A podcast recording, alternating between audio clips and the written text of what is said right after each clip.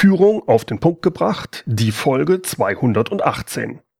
Heute spreche ich mit den Gründern von Intrinsify, Mark Poppenborg und Lars Vollmer, und zwar über Selbstorganisation in Unternehmen. Willkommen zum Podcast Führung auf den Punkt gebracht. Inspiration, Tipps und Impulse für Führungskräfte, Manager und Unternehmer.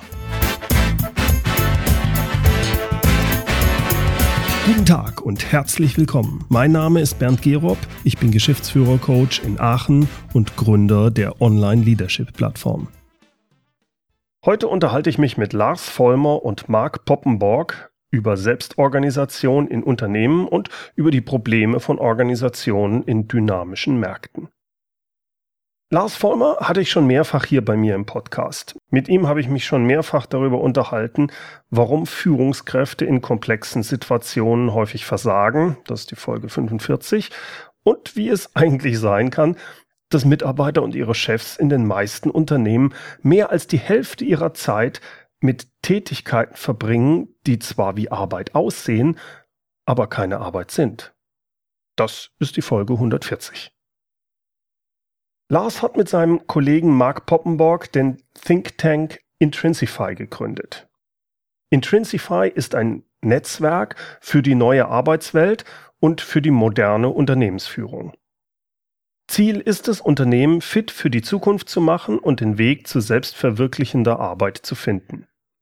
Die beiden sind überzeugt, dass früher die intrinsische Motivation von Menschen nicht ganz so wichtig war, heute aber unverzichtbar geworden ist. Denn heute kommt es für eine erfolgreiche Wirtschaft und für individuelle Zufriedenheit auf die Ideen und auf die Verantwortungsübernahme jedes Einzelnen an. Lars und Mark sehen aber in der heutigen Wirtschaft, dass dort immer noch ein unglaubliches Durcheinander herrscht.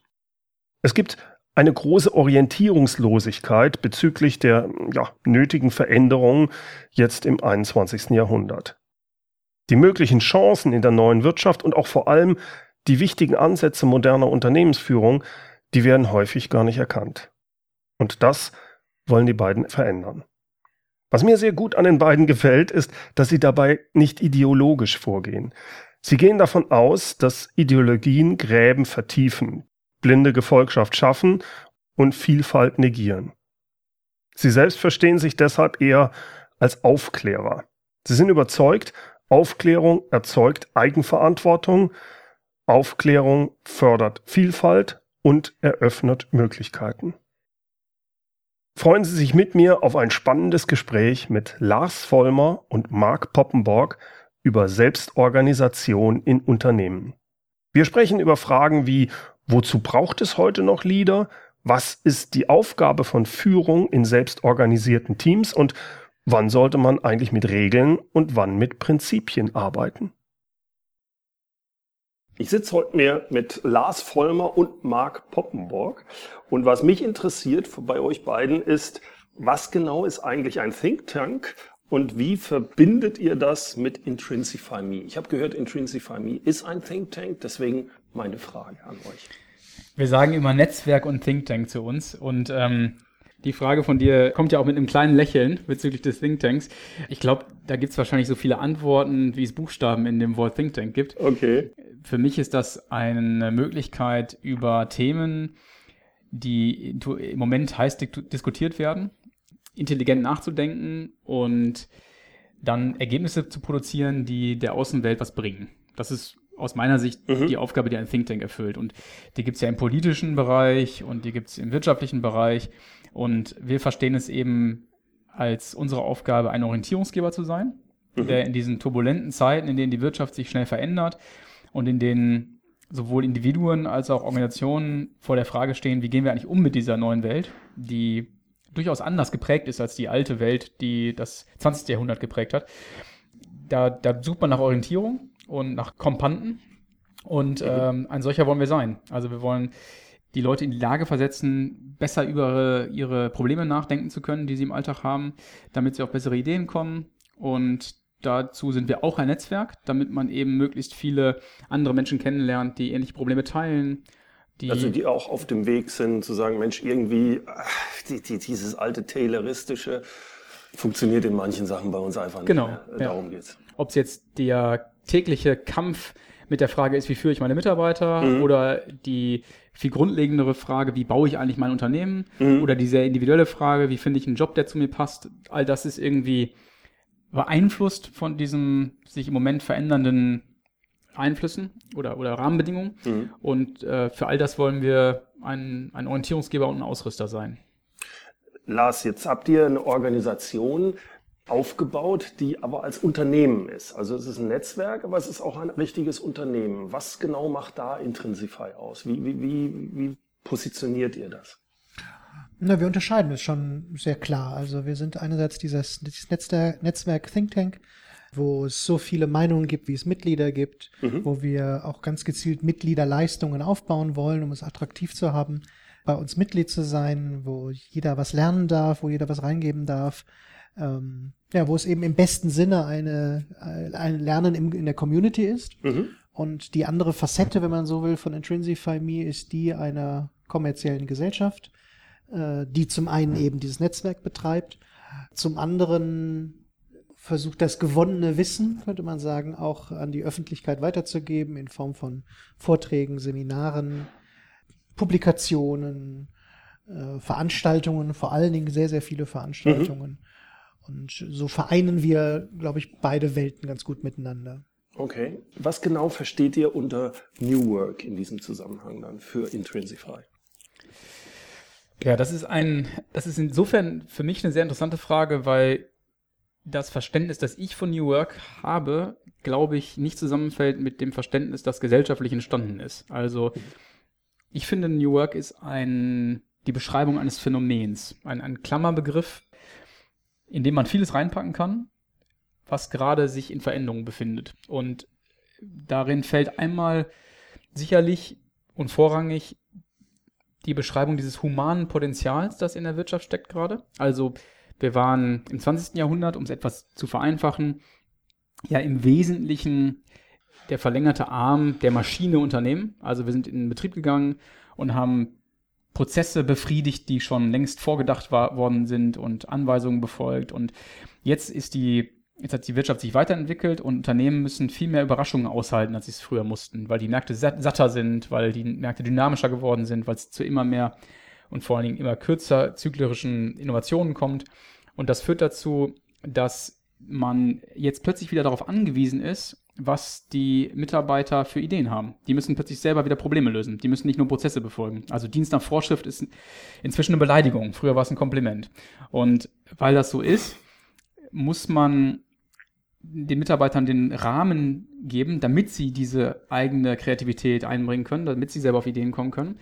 Und das befriedigt natürlich ein Grundbedürfnis des Menschen, nämlich das nach Selbstverwirklichung. Also plötzlich kann ich bei meiner Arbeit Dinge tun, die darauf einzahlen, was ich gerne tue. Ähm, und das war früher ja für die Freizeit reserviert. Und das ist ein humanes Potenzial, das die Wirtschaft jetzt gerade zur Verfügung stellt.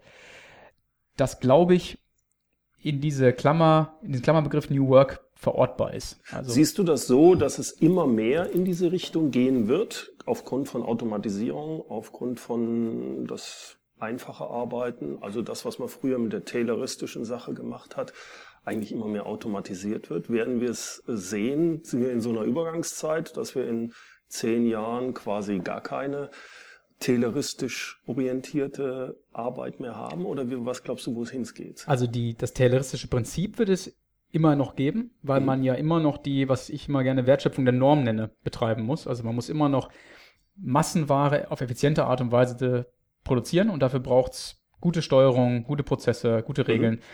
Mhm. Nur werden die wahrscheinlich immer mehr von Menschen, äh, von Maschinen exekutiert und nicht mehr von Menschen. Und Menschen braucht man immer mehr für die Wertschöpfung der Ausnahme, also für das Kreative. Mhm. Und ich kann jetzt auch nicht in die Glaskugel gucken, aber ich glaube schon, dass sich das nach und nach ablösen wird. Und gleichzeitig gibt es natürlich auch weniger erfreuliche, also für den Menschen weniger erfreuliche Phänomene wie die, ähm, da gibt es auch einen Begriff für, den habe ich jetzt gerade vergessen, was Uber macht und was Deliveroo macht, diese, ähm, die, wie nennt man Plattform? Das? Ja, ja, diese, diese Plattform, ähm, Wirtschaft, in der quasi jeder Freiberufler ist und, Ach so, und dann der ähm, Preis gedrückt wird. der Preis gedrückt wird und Mhm. man eigentlich nur noch zum, da gibt es irgendeinen Fachbegriff für, der ist mir gerade entfallen. Das ist natürlich jetzt äh, weniger humanes Potenzial, was da, was da in der Wirtschaft steckt. Aber grundsätzlich würde ich der These zustimmen, dass es Mhm. in diese Richtung geht. Und das ist erstmal erfreulich. Aber gleichzeitig ist New Work auch missverstanden, und das ist der Teil, der, den ich kritisiere, missverstanden worden als ein, also man hat quasi aus einem Phänomen eine Forderung gemacht. Das Phänomen ist, es gibt mehr Selbstverwirklichungspotenzial in unserer Wirtschaft als Folge der veränderten Bedingungen. Daraus ist eine Forderung geworden, wir müssen die Wirtschaft humaner machen. Und das führt zu seltsamen Phänomenen. Das führt zu Bespaßungsprogrammen in Organisationen. Das führt dazu, dass super organisierte Firmen, Höchstleistungsunternehmen, die wir kennengelernt haben, plötzlich irgendwelche partizipativen Entscheidungsverfahren einführen und damit kurzfristig das Gefühl einer Wohlfühloase erzeugen, wo die Mitarbeiter sich irgendwie ausleben können und jetzt irgendwie mitreden können.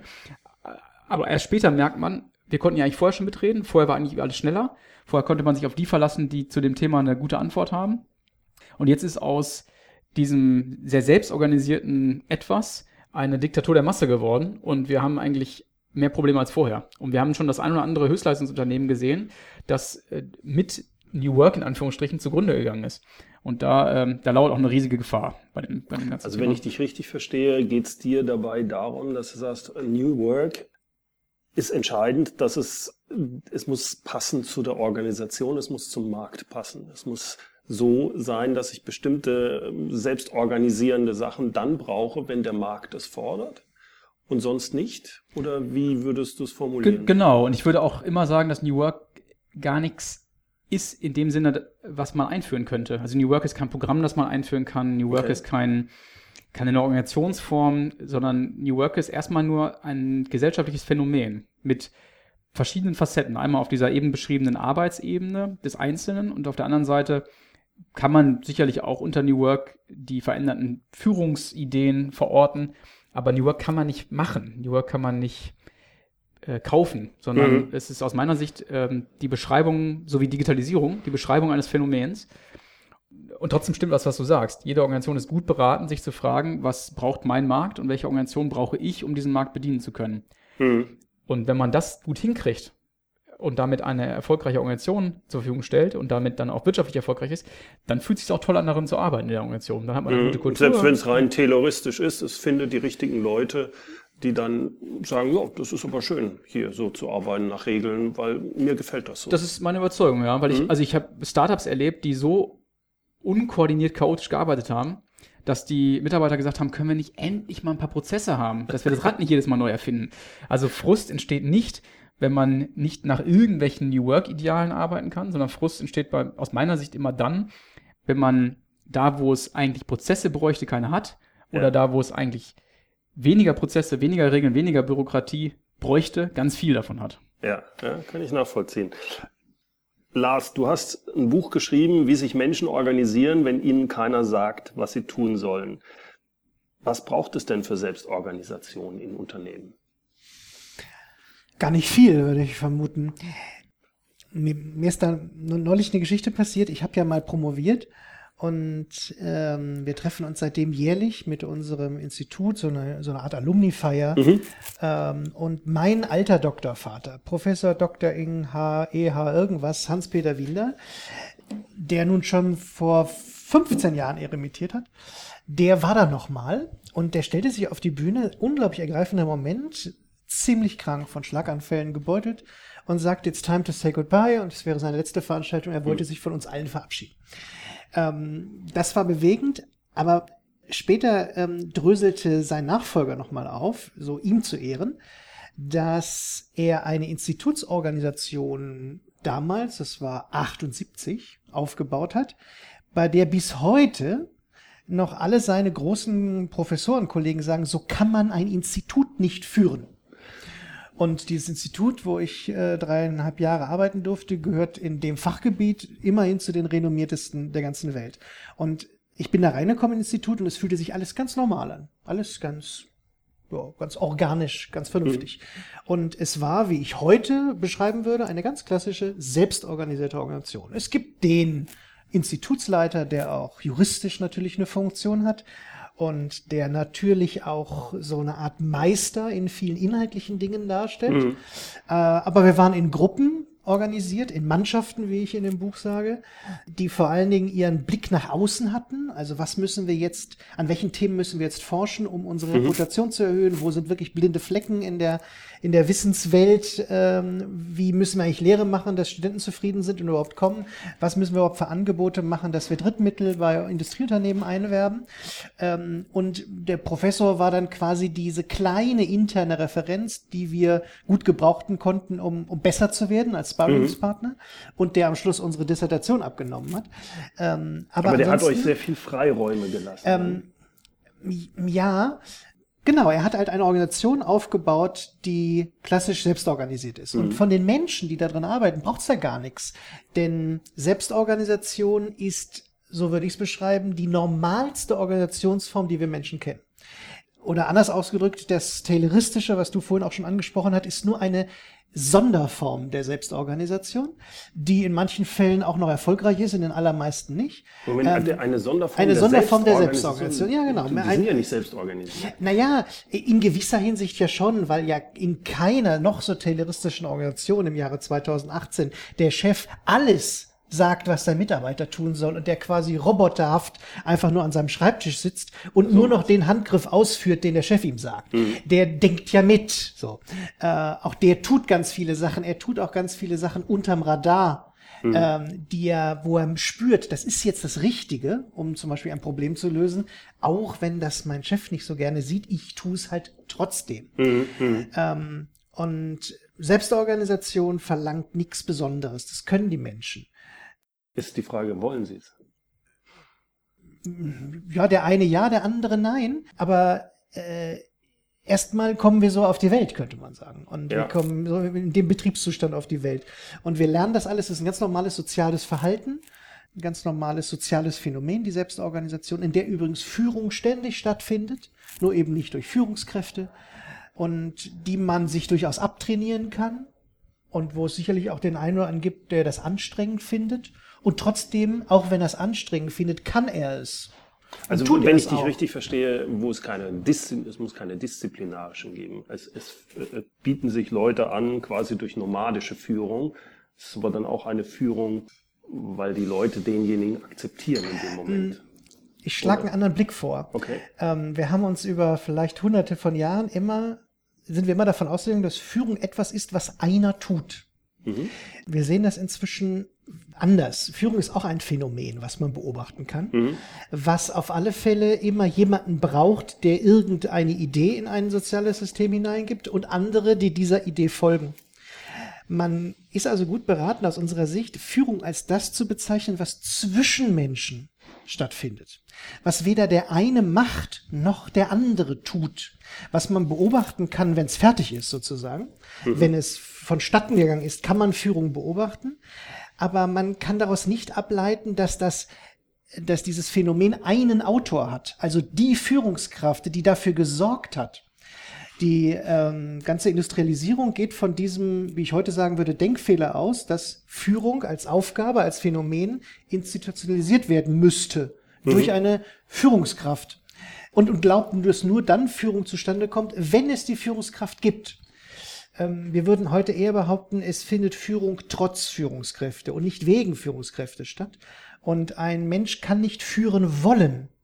Er kann das äh, er kann Impulse dafür geben, dass vielleicht Führung stattfinden kann, aber er kann es nicht bestimmen. Er ist nicht der Autor der Führung. Das also du, klärt das soziale wenn, wenn System. Ich dich richtig, ja, wenn ich dich richtig verstehe, sagst du, Führen ist kein aktiver Part, sondern das Folgen ist der aktive Part. Eine Führungskraft, die niemanden hat, die ihm folgt, führt nicht. Genau. Und daran erkennen wir ja auch, dass, und dieses ganz aktive Folgen passiert ja auch meistens nicht so. Ist ja nicht so, dass man sagt, ach, heute, ach, heute möchte ich mich mal vom Bernd führen lassen. Das passiert ja nicht. Sondern man findet sich plötzlich in einer Situation wieder, wenn ein echtes Problem ja. gelöst werden muss, wo man etwas tut, was im Ursprung vielleicht einer Idee von Bernd äh, ja, äh, folgt. So. Und dann merkt man, ach, guck mal, gerade hat eigentlich Bernd geführt, wenn ich ehrlich sein will. Ich, nicht so, dass ich das unbedingt wollte.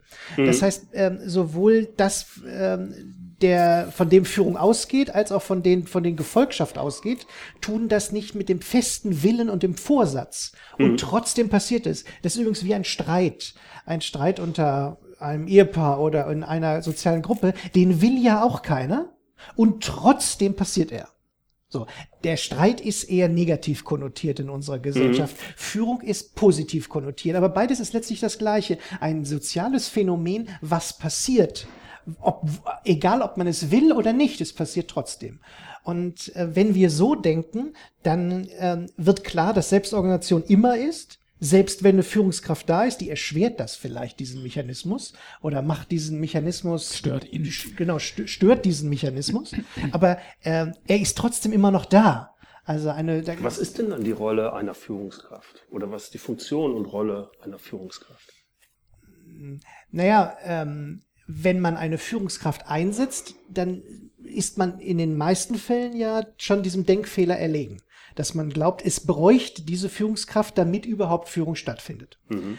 Wenn wir jetzt wieder unterteilen in diese Wertschöpfung der Norm, wie sie Mark bezeichnet hat, ähm, dann braucht es schon etwas, das ist aber eher Steuerung, also das zur Verfügung stellen von Wissen. Ich mhm. weiß, wie ein Vorgang durchgeführt werden kann. Du hast ihn noch nicht durchgeführt. Ich sage Ihnen, mach Schritt 1 bis 17, tu das gefälligst, sei diszipliniert hier hast du eine Checkliste, hier hast du ein Prozessblatt. Also du unterscheidest hier Führung und Managen. So würde ich sagen, das Managen ist dann das Steuern und es braucht schon Steuerung. Dann, da, wo es Führung der, wo es Wertschöpfung der Norm ist, braucht es mhm. zwingend Steuerung. Genau, okay. unbedingt. Also da braucht es Management, aber das bezeichnest du nicht in irgendeiner Weise als Führung, weil ähm, wie unterscheidest du da dann Steuerung und Führung?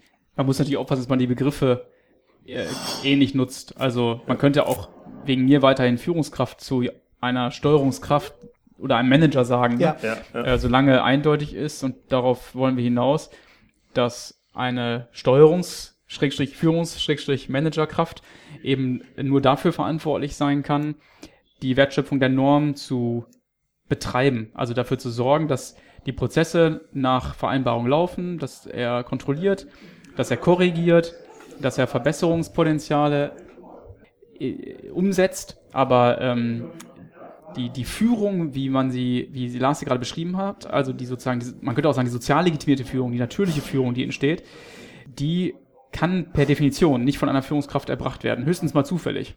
Aber dann muss man immer mitdenken, dass diese Führungskraft ja noch formale Macht hat. Mhm. Also man muss immer mitdenken, dass der Mitarbeiter einen nett gemeinten Rat seines Kollegen ablehnen kann, ohne Konsequenzen fürchten zu müssen, mhm. während und das könnte, das ist ja, das mag ja, das ist ja Führung. Also der Kollege sagt ihm irgendwas, weil er gefragt wird, weil der andere ihm Ansehen spendiert. Aber wenn die Führungskraft einen auch nett gemeinten Rat aussprechen möchte, dann bleibt dem Mitarbeiter nichts anderes übrig, als zumindest unterbewusst mitdenken zu müssen. Das ist ja mein Chef und der trifft ja meine Gehaltsentscheidungen mhm. und äh, den Dienstwagen und äh, Beurteilungsgespräche und so weiter und so fort. Das heißt, man kann die formale Macht nicht künstlich wegkommunizieren die ist immer mit im Raum. Und das macht einen Unterschied. Was passiert denn mit Entscheidungen? Ich meine, wenn ich eine, wenn ich sage, ich brauche keine Führungskräfte mehr und ich bin in einem Raum, der nicht, wie, wie sagst du, also nicht im Tayloristischen, wo ich keine Steuerung brauche, ja. sondern wo ich wo es keine formale Macht gibt, also in Abwesenheit formaler ja. Macht. Wie funktionieren dann Entscheidungen? Ich würde sagen, so wie Lars hat es gesagt, wie der Betriebszustand von uns Menschen ist, uns auch ähm, angedient hat wir, wir sind in der Lage, auf komplexe Situationen, auf unglaublich intelligente Art und Weise zu reagieren als Menschen in sozialen Systemen, indem wir blitzschnell natürliche Hierarchien bilden. Mhm. Und man vereinbart sich sozusagen nonverbal auf eine Person, die jetzt Ansehen genießt von den anderen. Und das, das verstehe ich in einer kleinen du, Gruppe mit vom, fünf, sechs Leuten. sogar schon. Wie machst du das dann mit tausend? Deswegen kann man diese Phänomene von sozial legitimierter Führung und die Vorteile davon nicht getrennt denken ohne die passende Organisation. Also, wenn ich dafür sorgen möchte, dass man das meiste rausholen kann aus den, diesem Phänomen der sozial legitimierten Führung, dann muss ich kleinere Teams haben, die müssen soziale Dichte haben, mhm. die müssen einen Bezug zur Wertschöpfung haben. Das heißt, die müssen die Referenz für ihre Arbeit muss außerhalb des Unternehmens liegen, mhm. nicht innerhalb des Unternehmens. Die müssen wahrscheinlich auch funktional integriert sein, damit sie also die verschiedenen Kompetenzen, die zur Erbringung der Wertschöpfung nötig sind, alle an Bord haben. Und genau das ist ja jetzt auch keine blanke Theorie, sondern genau das beobachtet man, man ja bei Unternehmen wie W. Gore oder DM oder viele der anderen viel zitierten Mhm. Höchstleistungsorganisationen, die es schaffen, die Organisation in, um es etwas salopper zu formulieren, Unternehmen im Unternehmen zu zerlegen. Das bedeutet eine starke Dezentralisierung, kleinere Ja. Einheiten, aber es ist immer noch ein Kopf darüber, der auch vielleicht die Unternehmensausrichtung, die Unternehmensvision oder Ja. ähnliches macht. Wer ist zuständig für die, die große Strategie, die Unternehmensvision aus eurer Sicht? Naja, ähm, es gibt ja kein Wissen über die richtige Vision, über die richtige Strategie, wo das Unternehmen quasi in diesem Dschungel der Wirtschaft, in dem sich jedes Unternehmen befindet, ähm, kann es nun ganz, ganz viele Wege einschlagen. Und welcher zu Milch und Honig führt, weiß man vorher halt nicht. So. Aber es gibt trotzdem Leute, die haben Gespüre dafür. Die liegen auch daneben, in manchen Fällen, aber häufiger als andere. Und das sind quasi die Visionäre, deswegen würden wir eher sagen, ein Unternehmen braucht Visionäre und keine Visionen. Ähm, das sind diejenigen, die diese Richtungen aussprechen können und versuchen quasi Gefolgschaft hinter dieser Idee zu gewinnen. Ob sich dann tatsächlich dahinterher das wirtschaftliche Glück äh, verbirgt, das wird man erst dann sehen, wenn es so weit gekommen ist. Aber diese Verantwortung für diese, diesen Weg, den sollten wir den Menschen übertragen, die dafür ein gutes Gefühl haben. Wir, wir übergeben sie heute an Leuten, die das juristisch dürfen. Das kann natürlich zusammenfallen mit Leuten, die auch dafür ein gutes Gespür haben. Das ist nicht zu bestreiten. Das ist auch häufig so. Aber es ist erstmal nicht gleichbedeutend. Das, also der, der gute Fußballtrainer schießt auch nicht den Elfmeter selber, den wichtigsten Schuss. Den lässt er schießen. Von dem, der es vermutlich am besten kann. So, egal welche, welche, welche juristische Funktion der so hat. Und ich denke, wir sollten in Könnerschaft denken, also in Gespür für ganz bestimmte Situationen, für Entscheidungen unter Nichtwissen, weil nichts anderes sind Entscheidungen, ähm, und nicht und hinter formalen Strukturen, die es, die diese äh, Entscheidungen erlauben. Das ist wahrscheinlich auch die große Stärke des Mittelstandes, also wo man inhabergeführte Unternehmen hat, bei denen ja typischerweise der Inhaber auch ein Visionär ist, sonst hätte er die Idee für das Unternehmen nicht gehabt. Äh, Das ist aber gerade eine sehr spannende Geschichte. Ne- Nehmen wir mal so einen typischen Mittelständler, 400 Mitarbeiter und jetzt ist der Herr, der das gegründet hat, oder die Dame, meistens ist ein Herr, in die Jahre gekommen. Ja, Und er ist richtig stolz auf sein Unternehmen. Kann er auch sein. Der hat aber nicht mehr die Vision.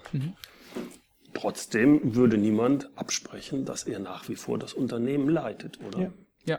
Naja, ähm, ob er das dann wirklich leitet, könnte man jetzt versuchen zu beobachten, ob denn wirklich die, die, die Menschen in der Organisation seiner Idee folgen Ja. oder nur so tun, sie schon als verselbstständigt so. hat, genau. Das, das nennen wir dann Business-Theater, also man, man vollzieht dann quasi Kommunikationsakte, die alle und sich selber übrigens auch im Glauben lassen, wir tun das so, aber in Wirklichkeit, wenn der, wenn der Meetingraum da wieder zu, zu ist, dann sagt, komm Dieter, lass uns mal kurz jetzt mal hier die Kohlen aus dem, aus dem Feuer holen, äh, wir kriegen dieses Projekt schon hin, selbst wenn wir es anders machen, als der Ja, Alte ja. es will. Ähm, also zum einen könnte es sein, dass es, dass, dass Ja. äh, die Vision schon, äh, dass das Folgen schon gespielt ist. Und zum anderen sterben so natürlich auch Mittelständler, wenn diese Vision, wo sich Milch und Honig ver, ver, ver, ver, verbergen, eben nicht mehr stimmt. So äh, ganz, ganz einfach würde ich sagen. Also von außen betrachtet ist es das ganz einfach. Ich meine, Also ich wollte auch nicht sagen, dass es quasi nicht im Mittelstand auch ein Problem sein kann, aber da fällt es typischerweise noch leichter Ja. als in einem ähm, großen Unternehmen. großen, äh, in einer großen AG, wo man ja eher an die Spitze kommt, weil man eher, weil man irgendwelche ähm, MBA Konformitätserwartungen befriedigt und besonders gute PowerPoint-Folien malen kann und sicherlich auch noch viele andere Stärken mitbringt, aber eben nicht Ja. unbedingt äh, das unternehmerische Gespür für gute Visionen und gute Wetten. Ich meine, im großen Unternehmen, was am Aktienmarkt ist, gibt es keinen Unternehmer mehr. Ja. genommen. Das ist das Problem. Und deswegen gibt es auch typischerweise keinen Visionär. Ja, weil wenn der Visionen hat, bedeutet das ja, dass er sie langfristig auch umsetzen möchte. Jemand, der eine Vision langfristig umsetzt, wird auch Höhen und Tiefen machen. Das passt gar nicht zusammen mit Ja. dem Quartalsergebnis, was auch genau. immer runtergeht. Genau. Zusammen. Übrigens, du, die Eingangsfrage für die, die letzten 10, 15 Minuten von dir war ja, was braucht es für Selbstorganisation? Ja, Stell mal in den nächsten Interviews die Frage andersrum. Was braucht es denn für tayloristische Strukturen? Ich glaube, das ist viel ungewöhnlicher, viel unnatürlicher für uns Menschen. Und was ich da alles tun muss, wie ich mich da alles verbiegen muss, um in einer typischen deutschsprachigen Bank zu arbeiten. Da, da bin ich überhaupt kein, gar nicht mehr der Mensch, der ich eigentlich sein wollte. Meine Kollegen neben mir auch, kommen auch mir alle so vor wie Androiden. Also ich würde sagen, andersrum wird die Frage wertvoll. Also ja. das habe ich auch letztens in irgendeinem Interview erzählt. Die, der Anspruch an einen Mitarbeiter in einem großen, traditionell geführten Unternehmen ist eigentlich viel größer, viel höher als in einem gut an den Markt angepassten, modern organisierten Unternehmen. Denn er muss auf der einen Seite unterm Radar dafür sorgen, dass die Wertschöpfung weiterhin betrieben wird und in Gang bleibt, um den Kunden zu befriedigen. Und gleichzeitig muss er noch diese, dieses Theater spielen, um auf der Vorderbühne die Erwartungen zu äh, liefern, äh, zu liefern und die Bürokratie ähm, zu, bedienen. zu bedienen. Und das ist, das ist natürlich, das, das erfordert echt Talent, damit umgehen zu können. Ja, ich, ich kann das gut nachvollziehen, dass man gerade in der heutigen Zeit sagt, wir brauchen mehr Selbstverantwortung und wir brauchen mehr Selbstorganisation. Seht ihr nicht auch die Schwierigkeit, dass in vielen Unternehmen, Mittelstand wie auch in den großen Konzernen, die Leute so lange schon über Jahrzehnte quasi das denen aberzogen wurde, dass es verdammt schwer ist, einen solchen Change überhaupt hinzukriegen in bestimmten Unternehmen. Ich erzähle an dieser Stelle eigentlich immer die gleiche Geschichte und ich erlaube es mir jetzt wieder zu tun. Ich war vor inzwischen schon einigen vielen Jahren, fünf, sechs Jahren, bei einem Unternehmen, bei dem der Geschäftsführer mit mir gemeinsam und seinem, seinem Team einige der substanzielle Veränderungen an der Organisationsstruktur vornehmen wollte. Im Prinzip auf Basis dessen, was wir hier schon diskutiert haben und mit der Wette, dass dann mehr Verantwortung übernommen wird und dass das Unternehmen besser an den Markt angepasst ist. Und äh, er kam immer wieder am Abend eines jeden Workshops mit der gleichen Sorge zu mir, können wir das mit unseren Leuten überhaupt machen? Sind die, sind die noch in der Lage, Verantwortung zu übernehmen? Und ich habe ihn irgendwann aus Mangel anderer Ideen darum gebeten, mal einen Zettel zu füllen mit all den Namen, von denen er davon überzeugt ist, dass sie in dieser neuen Struktur keine Verantwortung übernehmen können. Und dann hat er sich erst gefragt, wie er die alle auf einen Zettel packen soll, aber ähm, dann habe ich gesagt, jetzt, jetzt schreib mal die auf, von denen du dir hundertprozentig sicher bist, dann hat er die aufgeschrieben. Dann haben wir den Zettel gefaltet, in den Umschlag gesteckt, in die Schublade. Und meine Wette, die ich mit mir selbst eingegangen bin, war, dass wir diesen Zettel nach einem Jahr wieder rausholen können und dass keiner dieser Namen stimmen wird. Und Gott sei Dank ist genau das eingetreten, also okay. sogar schon früher, ähm, als ich gehofft hatte. Und ähm, was das für mich demonstriert, sind zwei Dinge. Erstens, man hat eigentlich immer die richtigen Mitarbeiter. Man muss den Kontext so bauen, dass diese Mitarbeiter ihre, ihre Stärken zeigen können, ihre Verantwortung ausleben können und ihre Ideen einbringen können. Und solange die Organisationsstruktur das nicht zulässt, optimieren sich in diesem Kontext. Das heißt, ich, ich, ich unterlaufe immer einen Beobachtungsfehler, wenn ich von oben auf meine Mitarbeiter draufschaue und glaube einschätzen zu können, äh, ob sie es können oder nicht, weil ich sie sehe sie ja nur in dem Kontext, den ich selber gebaut habe.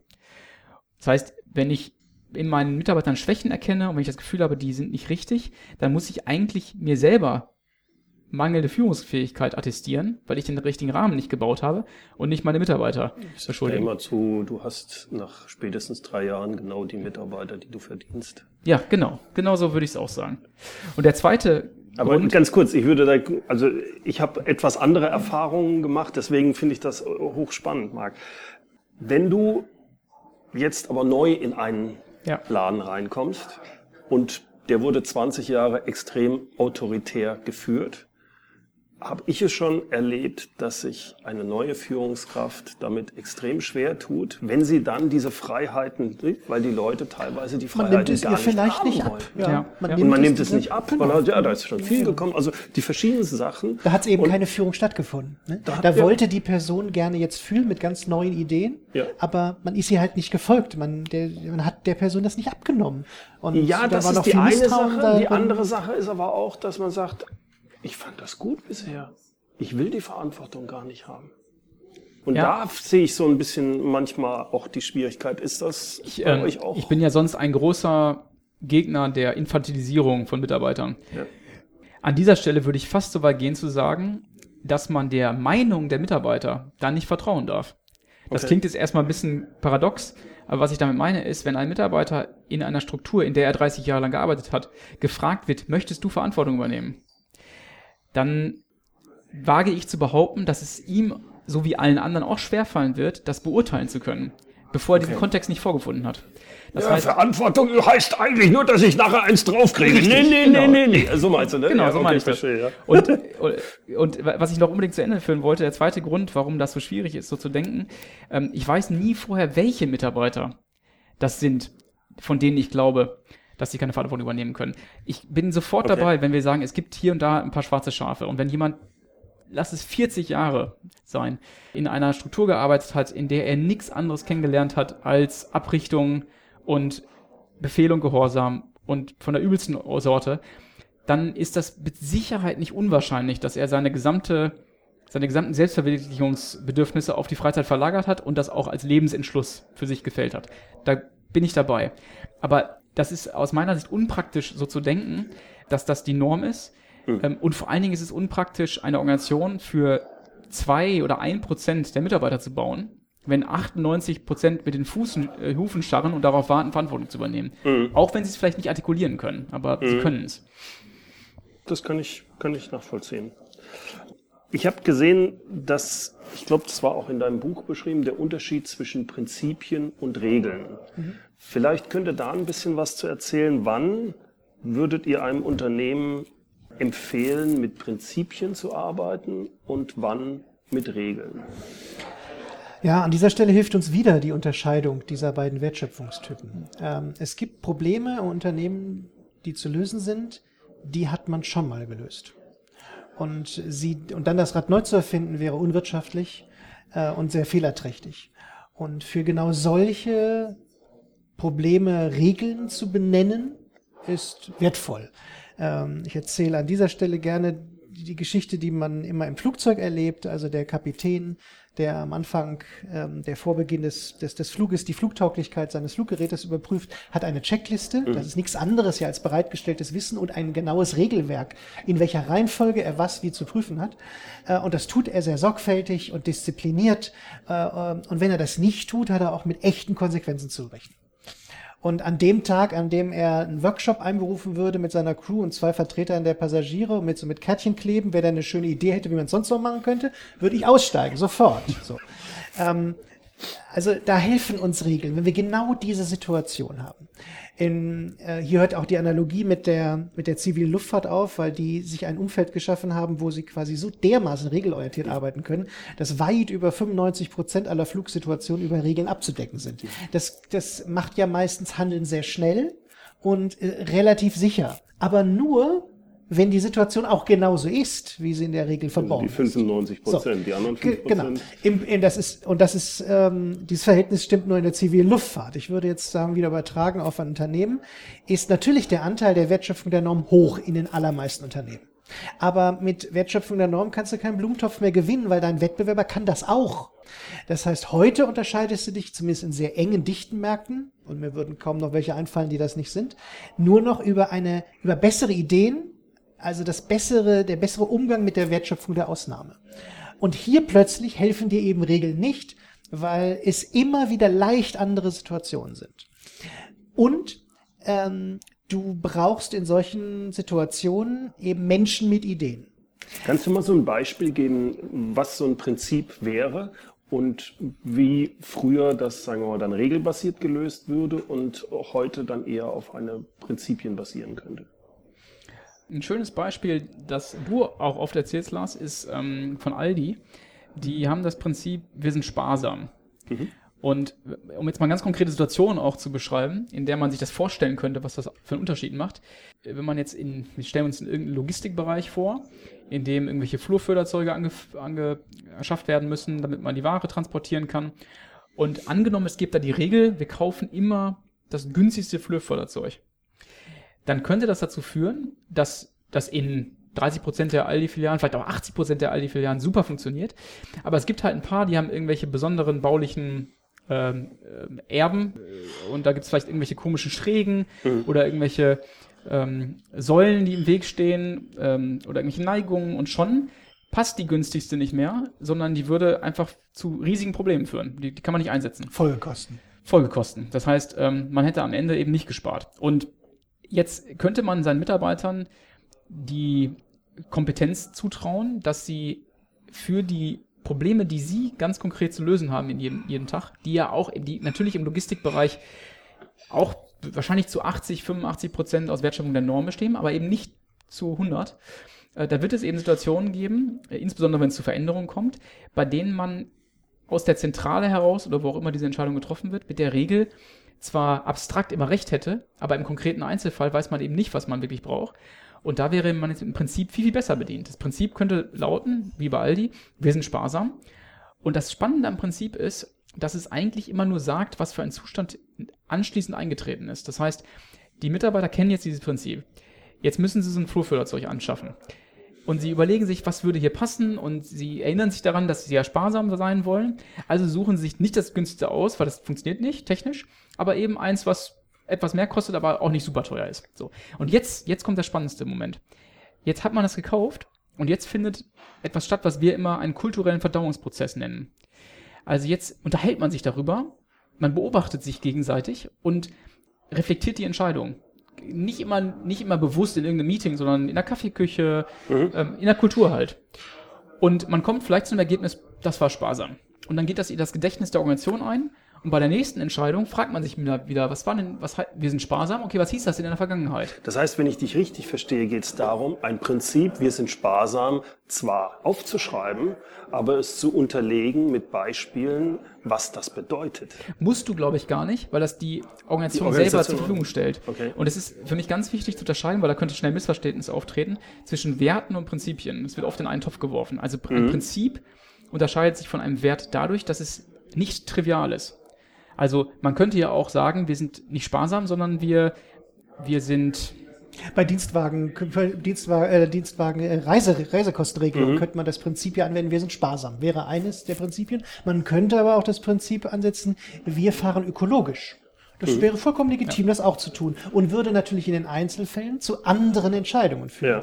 Ja, weil andere Werte hinterlegt sind hinter diesem. Ja, Prinzip. selbst wenn es nicht so wäre. Bei dem einen ist ja, ja okay. ne, also mhm. das ist ja, woher das Prinzip kommt, ist das nochmal eine andere Frage. Mhm. Aber das Handeln unter dem einen Prinzip ist, zieht andere Entscheidungen nach sich als das Handeln unter dem anderen Prinzip. Was ich das Interessante dabei finde, ist, dass mit Prinzipien immer die Verantwortung der handelnden Person mit reinkommt. Bei Regeln werden ja, wird ja Verantwortung wegdelegiert an die Regel. So, das heißt, wenn ich viele Regeln habe und gleichzeitig laut propagiere, ich will aber Leute mit Verantwortung, dann ist das natürlich total paradox, ja. weil die Verantwortung ist ja in den Regeln drin. Mhm. Erst wenn ich das Prinzip habe, wo eben nicht mit genau hinterlegt ist, was das bedeuten könnte, erst dann braucht es ja den, das, das Hirn und eben das Verantwortungsgefühl des Einzelnen. Also so entwickelt sich Verantwortung dann und lass so mich, baut lass sich mal eine Frage stellen. Nehmen wir mal an, ihr habt zwei Prinzipien. Das eine Prinzip ist, wir achten darauf, dass wir termintreu sind. Das zweite ist, wir liefern bestmöglichste Qualität. Beides ähm, so. eignet sich nicht sehr gut als Prinzip, Bernd, ja, weil okay. das Gegenteil davon äh, Unsinn wäre. Das meinte ich eben mit dieser Trivialität. Also, also keiner, kann, keiner würde sich das Prinzip geben, lass uns bitte unpünktlich sein. Das ist kein Prinzip. Und deswegen okay. ist das andere auch keins. Das ist nicht handlungsleitend. Mhm. In einer konkreten Situation wüsste ich jetzt nicht, wie ich mit diesem Prinzip irgendwie eine, eine bessere lass Handlung anders, Lass es mich anders formulieren. Termintreu könnte sein, wir halten unsere Zusagen immer. Mhm. Das ist ein ganz wichtiger Wert für uns. Kostet es, was es wolle quasi. Ne? Quasi kostet es, was mhm. es wolle. Parallel dazu habe ich das Prinzip, wir haben einen Qualitätsstandard und den halten wir immer ein. Mhm. So, und jetzt Auch kann man sich, kommen jetzt können zwei Sachen zusammenkommen, wo der Mitarbeiter ja. auf einmal die Wahl hat, will ich das eine Prinzip, das eine Prinzip Pünktlichkeit oder das andere Prinzip Qualität. Was ja. ist höher? Das habe ich als Prinzip, aber dann ist mir nicht klar. Das hat dann die Entscheidung ich, der Mitarbeiter. Ich würde darauf zwei Antworten geben wollen. Die mhm. erste wäre, ähm, auch da würde ich sagen, das sind nicht besonders clever gewählte Prinzipien. Ähm, also gute Prinzipien haben nicht so eine hohe Flughöhe, dass man in der konkreten Situation eigentlich schon wieder verloren ist, weil man damit nicht wirklich zwischen zwei Optionen unterscheiden kann. Also aus meiner Sicht ist ein gutes Prinzip dann ein gutes Prinzip, wenn es in der konkreten Problemsituation zwei mögliche Optionen, die wirklich gleichwertig ineinander stehen, dazu führt, dass die eine Option gewählt wird und die andere nicht. Dann, dann ist es handlungsleitend. Ich würde sagen, ein Prinzip ist dann eins, wenn aus zehn möglichen Handlungsanleitungen Ja, schon mal sieben wegfallen. Dann ist das Prinzip gut gewählt. Kannst du mir ein Beispiel dafür geben? Ich hab's. Naja, lass uns dabei bleiben, was wir hatten. Reisekostenregelung, Prinzip, wir sind sparsam. So. Dann ist äh, irgendwie sehr schnell klar, dass vielleicht eine ganz bestimmte Flugverbindung, die viermal so viel kostet, schon mal rausfällt. Aber vor Ort heißt es, nehme ich nun das Hotel für 120 Euro oder das für 80? Naja, jetzt braucht man nicht viel Fantasie, um sich deutlich zu machen, wenn ich das für 80 nehme, muss ich aber zweimal zum Termin mit dem Taxi für jeweils 30. Das ist teurer.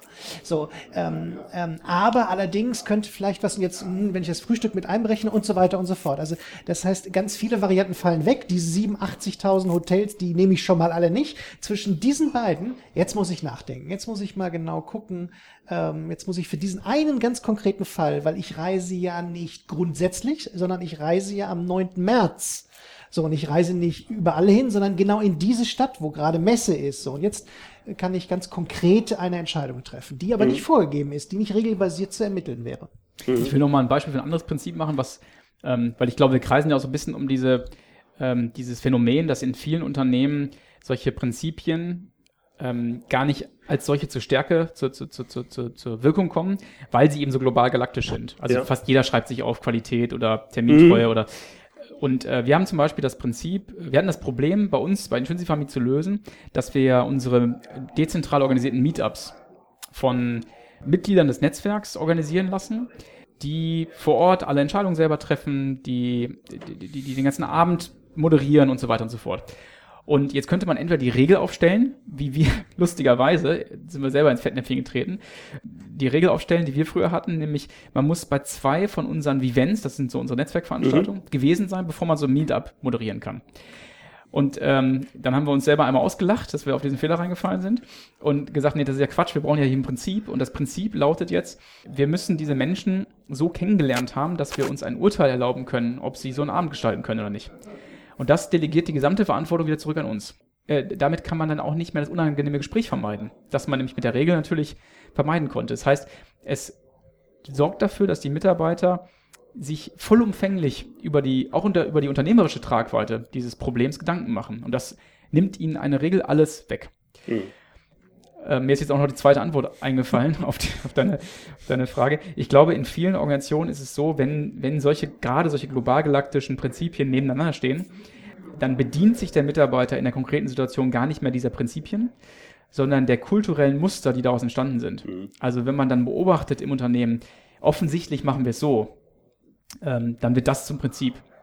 Und ähm, das steht dann da nirgendwo, aber danach handeln alle. Dann kann man das höchstens Aber wenn, wenn ich dich richtig verstanden habe, äh, man muss sehr genau aufpassen, wie man ein solches Prinzip formuliert Mhm. und es darf nicht zu global sein, sondern ich muss es schon ein bisschen weiter Ja. unten formulieren, damit es handhabbar wird. Genau, Kann man diese, das so diese, sagen? diese Forderung der Das gute präzisen Formulierung, Formulierung, die eint jetzt Prinzip und Regel. Also wenn ich eine Regel schlecht formuliere, bringt sie auch nur Unsinn. Mhm. Und ähm, das tut auch ein schlecht formuliertes Prinzip, ja. Ja. Und wichtig ist eben diese Abgrenzung zu den Werten, die ja oft trivial sind. Also ne, mit trivial meinte ich, äh, das Gegenteil wäre keine Option. Jedes Unternehmen hat Werte wie Vertrauen und Loyalität und Gut, und bei den Werten geht es hauptsächlich darum, was sind wirklich wichtige Werte, also die, die Priorität der Werte ist ja nachher eine Entscheidung. Äh, Ich kann also ein, ich kann einen Wertekatalog von 10, 12 Stück anschreiben, aber nachher ist das Entscheidende ja, und was ist euer wichtigster Wert? Was zeichnet euch aus? Ja, und dann, dann, dann wird das mit den Werten erst. Sonst bin ich bei dir. Sonst, wenn das alles gleichwertig ist, ist es nichtssagend. wir sind jetzt gerade dabei, die Tür zu dem Thema Unternehmenskultur aufzumachen, wo wir wo wir wahrscheinlich nochmal sehr ausführlich drüber sprechen müssten, was sind Werte, was ist Kultur, ähm, weil ich grundsätzlich eine etwas andere Haltung zu dem Thema habe. Aber ich weiß nicht, ob du das, ob du darauf jetzt Ich glaube, dann, wir sind schon bei 47. Ich glaube, dann machen wir lieber noch mal eine neue Serie. Das wird sehr spannend. Dann, dann mache mach ich das anders, so dass wir da den, den äh, jetzt den, den, das runde Ende Okay. finden. Ja. Also ich verstehe, dass wir bei den gerade in der heutigen Zeit viel wichtiger wird, sich Gedanken zu machen über die Prinzipien und weniger über die Regeln. Regeln haben wir in den meisten Unternehmen schon genug. Mhm. Wir sollten sehen, dass wir die Regeln, wo sie nicht wirklich unbedingt benötigt wird, zum Beispiel bei den Reisekostenabrechnungen kann ich, ich erinnere mich da noch an 80 Seiten. Aber das ist ein anderes. ähm, Und man kann auch, man kann auch einfach sagen, wenn man, wenn man schon mal so eine richtig gute Regelinventur macht und sich mal von 20 Prozent der Regeln oder gerne auch mehr befreit, die den Mitarbeitern nur im ja. Weg stehen, dann braucht man auch nichts stattdessen machen. Also ja. allein das ist schon meistens eine riesige Verbesserung. Ja, das kann ich nur unterschreiben. Ich bedanke mich recht herzlich bei dir, Marc, bei dir, Lars. Hat mir riesen Spaß gemacht. Vielen Dank. Danke dir, Bernd. Bernd, besten Dank. Soweit mein Gespräch mit Marc Poppenborg und Lars Vollmer. Die Webseite von Intrinsify finden Sie unter www.intrinsify.de. Ich empfehle Ihnen unbedingt, sich den Intrinsify Podcast anzuhören. Der Podcast heißt Der Podcast für die neue Wirtschaft. Hören Sie da unbedingt rein, finden Sie relativ einfach bei iTunes. Ich habe den Podcast auch in den Show Notes verlinkt. Auch das Buch von Lars Vollmer kann ich sehr empfehlen. Vor allem, also er hat ja mehrere geschrieben, aber das, was wir hier im Podcast angesprochen haben, war, wie sich Menschen organisieren, wenn ihnen keiner sagt, was sie tun sollen. Auch dieses Buch habe ich in den Shownotes verlinkt. Alle Links finden Sie wie immer in den Shownotes und die gibt's unter www.mehr-führen.de Schrägstrich Podcast 218. Und natürlich führen wird mit UE geschrieben. So, und zum Schluss gibt's noch unser inspirierendes Zitat. Heute kommt es von Paul Schiebler. Wir haben Jahrzehnte damit zugebracht, zu ordnen und verordnen, organisieren und reorganisieren, regeln und reglementieren. Was wundert es, dass wir uns jetzt eingeengt fühlen? Herzlichen Dank fürs Zuhören. Mein Name ist Bernd Gerob und ich freue mich, wenn Sie demnächst wieder reinhören, wenn es heißt Führung auf den Punkt gebracht. Inspiration, Tipps und Impulse für Führungskräfte, Manager und Unternehmer.